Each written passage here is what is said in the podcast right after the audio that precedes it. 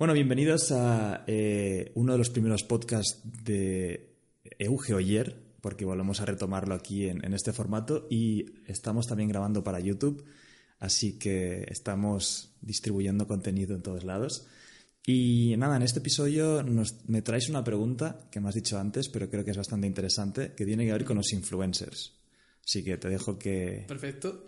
Bueno, eh, para los que no me conozcáis, yo soy Sergio, soy un poco el que está dirigiendo el tema de contenidos en, en Aprendiendo y también estoy un poco ayudando lo que puedo a Euge. Y hoy le voy a hacer una serie de preguntas a Euge en el que vamos a tratar el tema de cuál es la mejor forma de colaborar con influencers. Una pregunta, ¿esto también luego es para que hagamos un guion para Emprende? Mm, podemos llegar a hacerlo. Eh, lo interesante de Porque esto el tema de es... los influencers es... Sí, eh, hay bastante que hablar y, y, hay mucha confusión en muchas cosas. O sea, fíjate que todo esto que estamos grabando ahora mismo en podcast está grabado y el día de mañana imagínate que yo u otro escritor digamos, oye, vamos a hacer un guion sobre influencer, lo cogemos. Tenéis ahí contenido Exactamente. para darle. O sea, Perfecto. esto es, y luego esto se va a reciclar también en tu Instagram y demás, entonces... Perfecto. Pues hay mucha tralla. Bueno, pues la primera pregunta de este tema va a ser ¿qué significa exactamente ser un influencer? ¿Y cómo se convierte la gente en uno de ellos? Qué buena pregunta. Eh, pues mira, un influencer no es el número de likes que tienes en tus fotos ni tus seguidores, porque además hay una tendencia ahora en que en Instagram se ve mucha gente que, que compra seguidores, que compra likes, que compra vídeos. Ahora ya puedes comprar casi todo, excepto eh, la gente que te ve en un directo. Ese es un buen truco para darte cuenta si alguien tiene cuentas falsas, por así decirlo, o para ver la, la calidad real de, de su comunidad. Eh, Bueno, a no ser que tengas mucho dinero y estés poniendo ahí un montón de ordenadores que te vean a ti mismo. Es súper difícil. Claro. Eh, no sé si se puede, pero yo de momento no, no, no hay un sistema para que puedan haber gente en directo. Por lo tanto, fijaros en a veces eh, la gente que hace con cuentas falsas directos que se conectan tres o cuatro personas. Yo he pillado a bastante gente así, es decir, wow, o sea, tienes 40.000, 50.000 views en cada vídeo, eh, miles de likes, haces un directo y se conectan siete personas. Em, pues no es, o sea, no es todo eso, sino para mí es la comunidad y la tribu eh, que te sigue y realmente eh, cuán importante consideran tu opinión. Porque hay mucha gente que a lo mejor tiene miles de likes y no tiene influencia, en el sentido de que recomienda un champú y es como, oye, te estamos siguiendo para verte medio desnuda, ¿no? Porque hay, mucha- hay muchas chicas que, que son así y la mayoría de su base de comunidad son hombres y, y a veces enseñan un- una marca de ropa que son ropa para mujer y es como, oye, pero si tu base de, de- de tribus son hombres que te están viendo por otras razones. Entonces yo creo que básicamente es esa, esa tribu y cuánta eh, validez le dan a, a- a tu opinión sobre el mercado en el que estés, ¿no? Si es de belleza, si es de eh, motor, si es de eh, entretenimiento, lo que sea. Y, y básicamente es eso, o sea, es alguien que, que- que tiene cierta influencia, como dice el propio nombre. Incluso te das cuenta de que hay gente que tiene a lo mejor millones de seguidores que no tiene tanta influencia como alguien que tiene 5.000 seguidores, pero son 5.000 seguidores que son súper Lo fans. que y se llaman los microinfluencers, ¿no? Sí. Y todo lo que dice es que tiene una transparencia increíble con lo que, con lo que transmite y, y mucha cercanía, responde a los comentarios, está encima de ellos. Em, yo creo que es eso, esa influencia que tienes sobre cada persona que está en tu comunidad. Qué bueno. Y sobre la segunda pregunta que te había comentado, de cómo llega la gente a ese punto de generar influencia. Hay, hay mucha gente que quiere forzarlo y para mí yo creo que es eh, una forma horrible de hacerlo porque eh, piensa que al final cuando, cuando fuerzas algo se nota. Em, ¿Cómo llegar a eso? Yo creo que es, es un proceso, en el sentido de que tú tienes historias y opini- opiniones que contar sobre algo y al final, eh, si la gente, si eres realmente bueno, las redes sociales te permiten que, que tu contenido salga a la luz. O sea, al final, eh, con las redes sociales lo que pasa es que dan muchas oportunidades a todo el mundo a que pueda expresarse y a que pueda eh, hablar y tener una, tener una plataforma. Pero eso no quiere decir que todo el mundo sea suficientemente bueno como para generar una audiencia. Al final, eh, la gente que es muy buena en lo suyo, la gente que tiene una opinión interesante, la gente que, que realmente eh, merece ser escuchada, por así decirlo, encuentra una forma más fácil de llegar hacia ellos. Antes no, antes tenías que pasar por una televisión o por una radio. Ahora, eh, si tu contenido realmente es bueno y entiendes un poco las bases de cómo moverte y cómo distribuir contenido correctamente, eh, tienes muchas más oportunidades para, para, llegar a eso. Y es algo además que lleva un tiempo y un proceso, porque eh, esta gente que de repente crece súper rápido, lo mismo, es gente que a lo mejor ha pagado. Yo, por ejemplo, cuando empecé en Instagram, testé bastante con todo el tema de desde los bots a comprar seguidores a lo que lo que sí que hice mucho fue cuentas muy grandes con muchos seguidores eh, millones de seguidores ellos ofrecían paquetes de promoción. Es una forma un poco más limpia por así decirlo de crecer porque no estás pagando literalmente por seguidores de, de países que ni te conocen porque además puedes ir a ver eh, este tipo de cuentas es muy fácil ir a ver a sus últimos seguidores. De India, de Rusia, cosas así. Sí, vas a ver sus últimos seguidores y un poco deduces, ¿no? Eh, eh, si ves un nombre de ruso en una cuenta española, dices, y encima casi todos son de otros países y tal, chinos, japoneses, ya te das cuenta que esa cuenta está pagando. Pero no, lo que yo hacía era encontrar cuentas similares con millones de seguidores, que eran cuentas más impersonales. Esas cuentas impersonales son mucho más fáciles de que te hagan promoción porque no tienen tanta influencia. O sea, si tienes una, una cuenta en la que no hay una persona física, están siguiendo como a su contenido y es más barato promocionarse ahí porque no es una celebrity o alguien que tiene un caché. Entonces, eh, ahí sí que pasé bastante tráfico a, mi cuenta, pero enseguida me di cuenta de que em, crecer tan rápido no es ni siquiera tan óptimo porque traes muchos seguidores que no te conocen mucho, que no generan mucho engagement con lo que estás creando y más ahora con los nuevos algoritmos, si tienes muchos seguidores y no fomentas ese engagement al principio, eh, Instagram y las redes sociales se dan cuenta de que ese post no es, tan bueno y te lo rebajan bastante. Em, y aparte que el modelo de negocio, la gente que paga por seguidores, eh, es muy distinto a lo que sería mi, modelo de negocio, nuestro modelo de negocio en Emprenda Aprendiendo. Nosotros al final queremos crear una tribu eh, a la que aportemos mucho valor para luego poder ofrecerles productos y servicios. Eh, tenemos la cadena de producción entera, o sea, quiero decir, es vertical. Hacemos los anuncios y esos anuncios es para también eh, promocionar nuestros productos. No es igual que un influencer que quiere fingir que tiene mucha repercusión, mucha audiencia, muchos likes, porque ellos lo que hacen es venderle esa influencia a otras marcas. Entonces, si la, si la marca o la agencia de publicidad que le está llevando eso no son suficientemente inteligentes para darse cuenta hmm. de que está pagando por, por, likes y por esas cosas, básicamente estafan a marcas. Y conozco muchas personas que se dedican a eso, a crecerse cuentas de Instagram, se dejan la pasta en, en promocionar, en, en, pagar por estos likes, estos bots, etcétera, y luego estafan a las marcas. Básicamente les están vendiendo una propuesta de valor de invítame de viaje no sé dónde, págame tanto, haz no sé qué y te promocionaré en mis historias. ¿Y cómo cuantificas eso? Es muy difícil de medir, porque no hacen marketing de respuesta directa, no, no dicen ves a por este producto y ves directamente cuánto, cuánto hay. Entonces, básicamente están estafando a, las marcas. Y al estafar a estas marcas o a estas agencias de publicidad, lo que también tiene una repercusión negativa es que esas marcas y agencias de publicidad empiezan a pensar que el marketing de influencers es una mierda. Y lo que hacen es eh, joder el panorama entero de lo que sería... Eh, sería una externalidad negativa en este caso. Pero ellos viven muy felices porque, mira, están saliéndose con la suya y conozco mucha gente que es como, ¿qué estáis haciendo? Em, lo mismo pasa con los bots también. Yo, por ejemplo, los bots tampoco los utilizo porque es una forma de fingir una interacción humana. Eh, podría hacerlo, pero porque eso sí que es, un poco más real, en el sentido que tu cuenta va a dar likes, uh sigue a gente, todas esas cosas. Pero al final del día no eres tú el que lo estás haciendo. Eh, y al final la gente se da cuenta. O sea, si Euge Oyer va comentando cuentas o dando likes, eh, la gente al final se va a dar cuenta de que es un bot y queda falso, por así decirlo.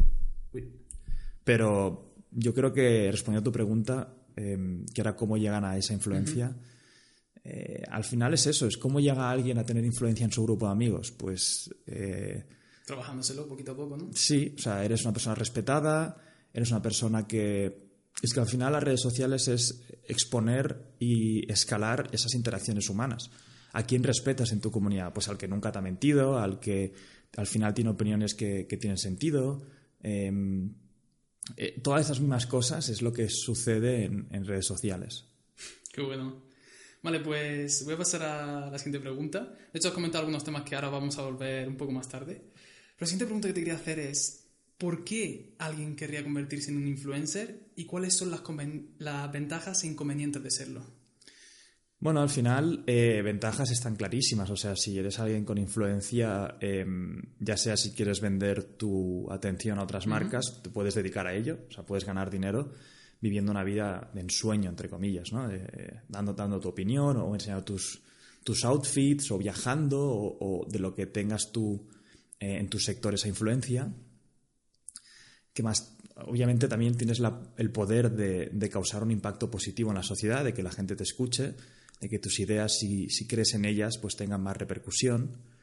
Em, y las cosas negativas es que si lo llevas con poca cabeza, eh, puede llegar incluso a, causarte una eh, sacada de foco de atención en el momento presente, ¿no? Porque muchos influencers al final están siempre pensando en las fotos, en el, en el postureo, por así decirlo, el eh, hazme una foto aquí, ahora voy a hacer un vídeo aquí, ahora a ver cuántos likes hay, ahora a ver cuántos comentarios me han dicho. Entonces, si, si no sabes separar muy bien esa realidad ficticia, entre comillas, de tu vida, eh, te puede causar bastante, eh, bastante dolor eh, emocional y, a nivel de, tener una desasociación de, lo que es real o no.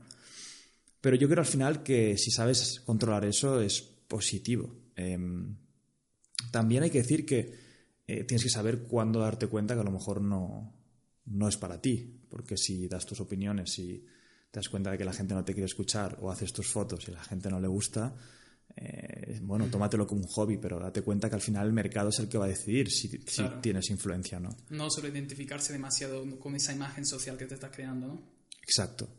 Y si eres un empresario, para mí es increíble porque eh, puedes realmente tener eh, un impacto mirando hacia tus clientes, ¿no? Em, imagínate que tienes una empresa con 10.000 clientes.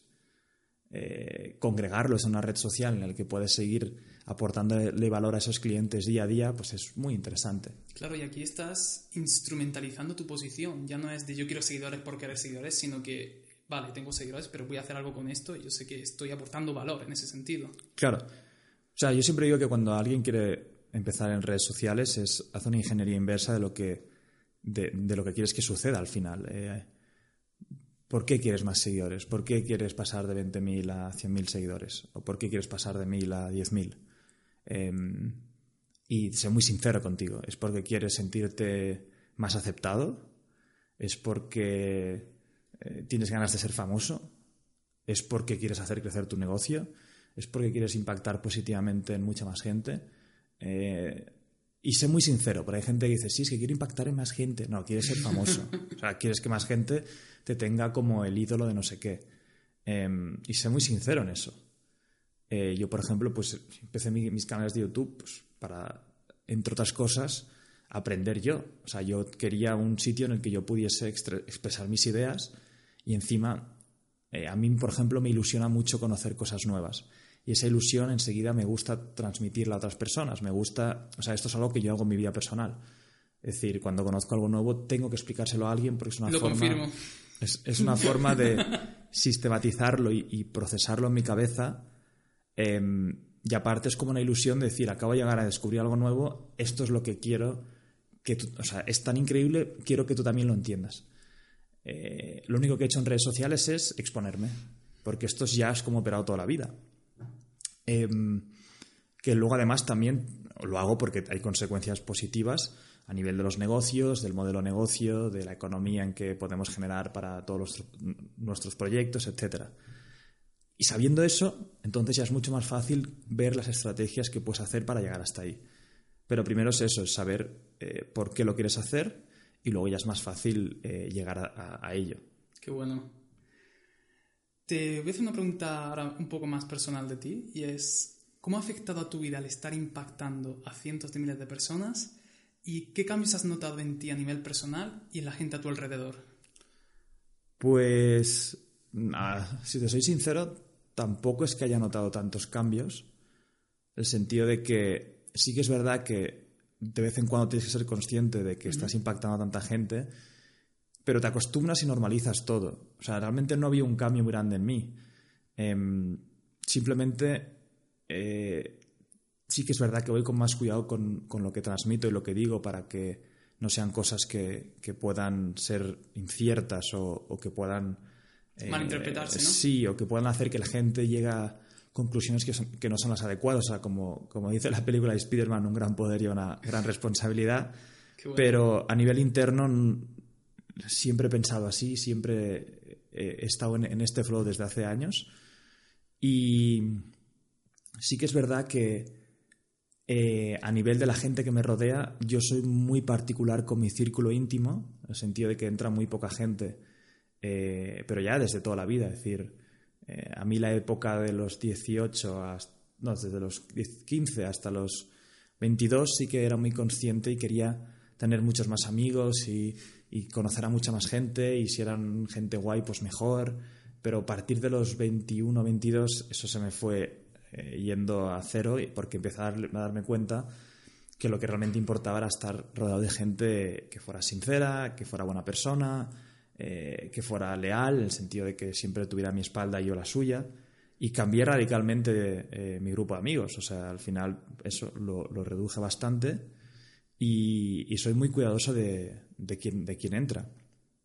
Pero esto ya desde antes. Me ha ido muy bien en tema de redes sociales porque siempre voy con mucho cuidado en el sentido de que eh, yo siempre opero de la misma forma. Si, hay alguien nuevo que conozco a través de redes sociales o a través de donde sea, eh, siempre voy de súper buena, siempre intento dar y a partir de ahí imitar lo que hacen. Si yo doy y no devuelven, pues entonces ya paro.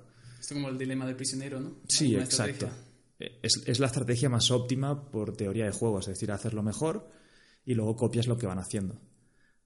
Lo interesante de hacerlo mejor siempre es que Em, el beneficio es tan grande de que alguien sea recíproco hacia ti, eh, que es una forma de descubrir quién es recíproco. A costa de que te saquen un poquito los que te hacen el mal, es mejor encontrar e identificar a gente que te haga el bien. Em, pero, a partir, pero aparte de eso, sí que es verdad que al ser conocido eh, tienes más facilidades de que pues en sitios donde la gente te conoce y tal, pues es más fácil establecer, contactos y todo eso. Em, pero bueno, mi vida personal tampoco ha cambiado tanto. O sea, y además es que lo normalizas todo. O sea, pasa con el dinero, pasa con los amigos, pasa con todo. Tienes en tu cabeza ciertas metas y cuando llegas a ellas eh, tu vida simplemente se adapta a esa nueva realidad y tienes nuevos problemas y nuevas situaciones. Esto pasa siempre. Eh, por lo que tampoco es tan, tan drástico el cambio. Qué bueno. yo me imaginaba también que mm, al estar acumulando más influencia y más fama, yo supongo que habrá ha habido personas que se habrán intentado acercar a ti extrayendo, ¿no? De decir, muy aprovechar de él. Tampoco, tampoco creas que tantas. Y además, ya te digo, tengo bastante sexto sentido para ver por dónde va la gente y, es muy difícil eh, colármela, por así decirlo. En plan, es muy difícil que vengas y. Además, es que se nota. O sea, si tienes hmm. dos dedos de frente y tienes intuición social, eh, al final, en los pequeños detalles la, detalles la, gente se entrevé. Em, y la gente, incluso que hace eso, eh, ni siquiera lo hace tan descaradamente. O sea, siempre he creído que no hay nadie tan malo de decir, voy a acercarme a él para extraer de él, tal sea, si, son tan así, es que se ve. O sea, ya lo vas a ver que no. Eh, pero sí que es verdad que, bueno, eso, tienes más facilidades de conocer gente. Em, Digamos que los posibles beneficios superan a los costes de estar cerrado por si te quieren hacer daño en ese Sí, por supuesto. Qué bueno. O sea, no. Y sí, y por ejemplo, nosotros. Eh, tengo una marca personal bastante buena en el sentido de que siempre he defendido los libros, siempre he defendido que te autoformes. Es muy difícil realmente odiarme como persona. Em, sí que es verdad que tenemos mucho odio en los anuncios y en, las nuevas cosas que, alguien ve de repente, pero es que es entendible. O sea, esa persona me acaba de ver, a lo mejor ha tenido un mal día o a lo mejor está harto de ese tipo de anuncios y, y escupe veneno en un post eh, simplemente pues porque es, es, como está en ese momento. Claro, en el momento en el que tú tienes mucha influencia también tienes que ser consciente de que vas a tener haters, ¿no? Que tienes que estar preparado mentalmente para poder... Y antes sí que tenía un poco más de, de eh, miedo a ese tipo de enfrentamientos y tal, pero es que nunca he encontrado a nadie por la calle que, que pueda llegar a, ser ni un poquito eh, de odio de lo que se encuentra en algunos comentarios en redes sociales. O sea, detrás de una pantalla todo el mundo se vuelve muy grande.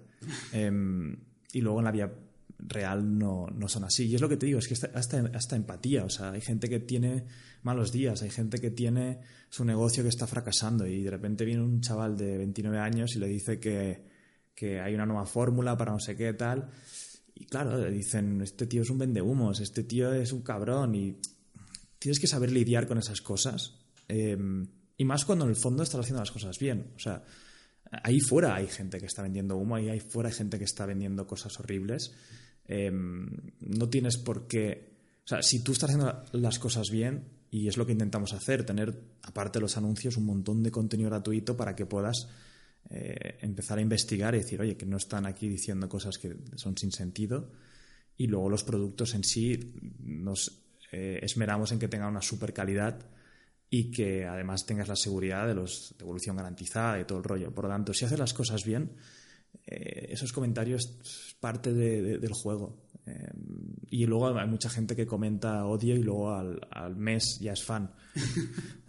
y luego gente que al revés. O sea, lo que no puedes hacer es dictaminar tus actos en base a lo que otras personas van a pensar de ti.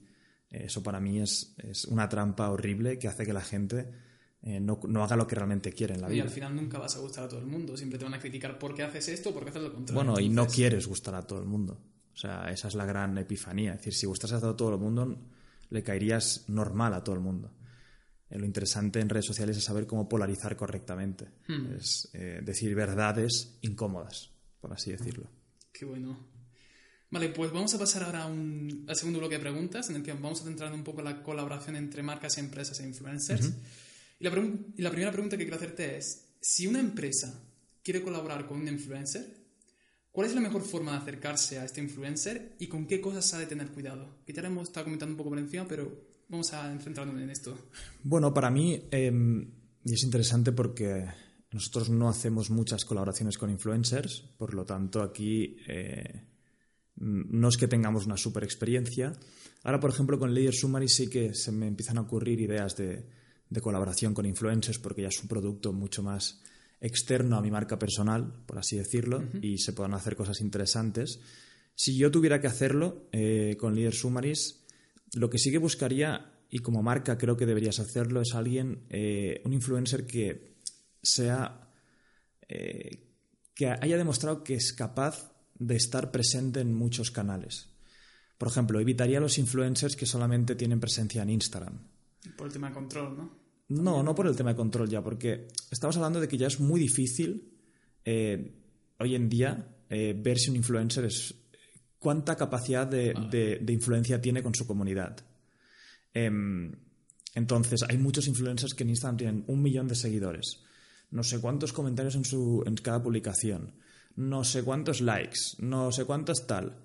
Bueno, luego te das cuenta que está en un grupo de WhatsApp con otros mil influencers de su comunidad, que a la que sale un post de uno, todos van a comentar y él responde a todos. Por eso tiene 300 comentarios en sus posts. Por eso tiene tantos likes, por eso tiene tantas visitas, por eso tal, porque además pone bots y además eh, paga por likes y por visitas a los vídeos y tal. Vale, es muy difícil como marca que te enseñe todos los trucos para pillar a ese influencer si realmente tiene influencia o no. Por lo tanto, lo que has de investigar es eh, si realmente tuviera un millón de seguidores o cien mil seguidores en Instagram, ¿verdad que él mismo se habría planteado el redistribuir su audiencia en otras plataformas para que no le pase eh, que de un día para otro Instagram se vaya a la mierda y él se quede en bragas, o sea, se quede sin nada? Eh, la mayoría lo intenta. Pero claro, ¿cómo vas a pasar el millón de cuentas de la India y de Rusia y de China a una cuenta de YouTube donde te tienen que ver, porque ahí sí que es muy difícil pagar. En YouTube lo tienen muy controlado el tema de los bots, porque han habido escándalos ya y son eh, muy específicos en que no hagas este tipo de trampas. en YouTube tienes que tener tu cuenta de Gmail, donde pueden comprobar el número de teléfono y demás. Muchas cosas. Entonces, ves a ver a ese influencer su cuenta de YouTube, a ver qué pasa, o ves a ver su cuenta de Facebook o ves a ver otras cuentas de redes sociales a ver si tiene. Si solamente tiene una, alerta, ojo, cuidado. Em, además, muchos influencers tienen su cuenta de Instagram, que tienen no sé cuántos, 500.000 seguidores, su cuenta de YouTube, 1.500. No tienen tanta influencia. Porque, eh, además, ahí se ve, o sea, no es ni capaz de influir a su gente para que vaya a su otra cuenta, cuidado. Entonces yo buscaría el perfil de gente que a lo mejor no tenga tantos seguidores, pero sí que tenga una distribución correcta en diferentes, eh, plataformas. Luego, em, luego depende del presupuesto. Si tienes, si tienes poco presupuesto, identificaría influencers eh, con menos em, seguidores, que muchos simplemente aceptan el producto gratuito y ya está. Intenta ver que sean influencers que no suelen hacer colaboraciones con marcas o sea, que están empezando y, que una colaboración con una marca por algo gratis ya les, fascina. Sería increíble. Si tienes presupuesto, ves a por estas, estos influencers que tienen diferentes canales y lo que yo haría además sería, em, cuando les pagues por esa promoción o lo que sea, sé muy consciente de cuál es la acción que quieres hacer y hacia, hacia dónde quieres redirigir su tráfico. Entonces, si le estás diciendo que te haga menciones y que ponga un link específico en su, en su YouTube o en su Facebook o en su Instagram, donde sea, eh, ¿qué, poco te cuesta personalizar el sitio en tu web donde van a caer. Entonces, si por ejemplo estás haciendo, vamos a hacer Leader Summaries. Vamos a decir que Leader Summaries em, sacamos una promoción en la que por un dólar puedes probar un mes gratuito. Eh, y esta promoción solamente la hacemos de vez en cuando o con influencers. Entonces, imagínate que vamos a colaborar con mi buen amigo Víctor Martín. Tiene un canal de YouTube, podcast, todo el rollo. Pues yo le diría, oye, Víctor, em, te pagamos X dinero, te vamos a hacer además una página personalizada en Leader Summaries con tu cara, una foto tuya. Claro, guarda eh, coherencia. Claro. Y además hay incluso con su recomendación personalizada de los libros más interesantes de Leader Summaries, para que, oye, que Víctor te diga, hey, cuando empieces con la suscripción, te recomiendo además que empieces por este, por este y por este, ¿sabes? Mis, libros favoritos de la plataforma son estos. ¡Wow! Eso ya es otro rollo. Y la promoción de un, de un dólar eh, con el código de Víctor Martín. Y ya cuando hacemos la publicidad, fíjate que su audiencia está viendo una cara familiar que es la de Víctor y está pasando a nuestra página de Lier Sumaris, donde vuelve a ver la cara de Víctor, donde Víctor vuelve a estar en nuestro sitio, en nuestro dominio dando esa veracidad, ¿no? Y creas una consistencia mucho más clara. Por, lo menos yo es como, como, lo haría y como tengo pensado hacerlo cuando empezamos con lo de Elías Sumaris. Eh, esa, ya que le estás pagando, que poco te cuesta pedir una foto o algo más hmm. y, hacer que la transición hacia la compra de su producto, las conversiones, estoy seguro que se dispararán. Me, me molaría hacer un experimento cuando lo podamos hacer de con y sin y a testearlo, porque es que estoy seguro que una convierte más que la otra. Esto en el ámbito de la ropa tendría que funcionar genial, de tener al influencer llevando el modelo y tener la foto en la página web. Exacto, sí, sí. O sea, todos los que hacen ropa y tal, que poco te cuesta. Eh, la sesión de fotos cuando haga las ocho fotos para su cuenta, eh, que te deje dos exclusivas para tu web, con la misma ropa y todo el rollo. Sí, sí. Qué bueno. Vale, y ahora te voy a hacer la misma pregunta, pero al revés. Si un influencer quiere colaborar con una empresa, ¿cuál es la mejor forma de acercarse a ella y con qué cosas ha de tener cuidado?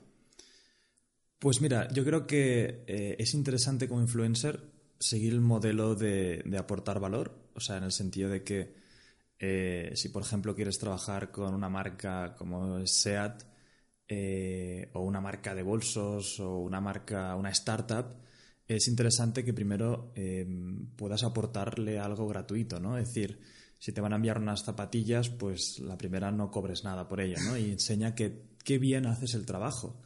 Oye, mira, he hecho tantas stories, tantos posts, eh, esta es la influencia que he tenido, qué bien ha ido los comentarios, cuánto tráfico pasa a tu web. Eh, incluso puedes decirle, oye, dame algún código, algún cupón para que tú puedas medir eh, realmente cuánta gente viene por mi lado y cuando ya vean lo bien que trabajas, lo segundo que puedes hacer es decir, oye, em, cuando te vengan a contactar ellos, ahí ya sí que puedes pasar eh, un presupuesto.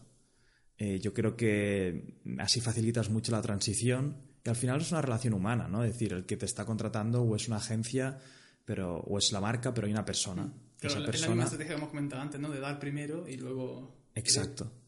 Y, ¿Y qué cosas deben tener en cuidado? Pues, por ejemplo, yo trabajaría con empresas que ya tengan un cierto recorrido y que sepas que cuentan con, capital para marketing.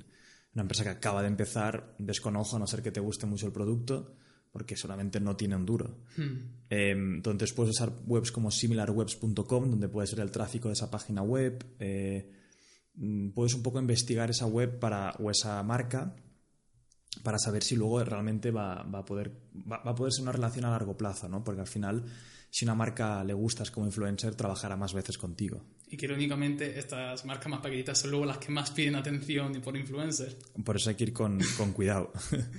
Vale, vale. Y ya la última pregunta que te quería hacerte es, si tuvieras que darle un solo consejo a alguien que quiere convertirse en un influencer, ¿cuál sería? Pues mira, lo que hemos dicho antes creo que tiene mucho sentido. Es decir, eh, empieza por el por qué, ¿no? ¿Por qué quieres ser un influencer? ¿Es por la fama, por el dinero, porque quieres impactar, porque quieres hacer crecer tu negocio? Sé muy sincero con ese por qué, porque es lo que te va a mantener eh, creando contenido durante mucho tiempo. Mm, A lo mejor pasan cinco años hasta que realmente eh, puedes llegar a ganarte la vida con esto. O a lo mejor pasan diez. Entonces, si lo haces solamente por el dinero o por la fama, es difícil que perdures en el tiempo. Entonces, analiza bien esa ingeniería inversa de por qué quieres hacerlo y eso es lo que te va a dar la gasolina para empujar, eh, empujarte en el proceso. Qué bueno. Pues ya está, esto era todo lo que tenía que decirte, Uge. Perfecto. Pues nada, ya sabéis, eh, los de las plataformas, apoyad el podcast, ya sea en YouTube o en la plataforma en la que lo estéis escuchando. Spotify, iVoox, estamos en muchos sitios. Hemos vuelto a YouTube, así si estás en YouTube, la idea es cada semana eh, vas a recibir un podcast así. Así que si no estás suscrito, suscríbete. Coméntanos qué te parece, hay algo que te gustaría que mejoráramos, algo que te gustaría que tratásemos. Y si estás escuchando esto en otra plataforma, que sepas que también puedes ver nuestras bonitas caras en YouTube. Así que eh, puedes vernos ahí. Simplemente buscas podcast eh, Euge Oyer y, y ya está. Que vaya genial y nos vemos en el siguiente. Venga, Chao. chao.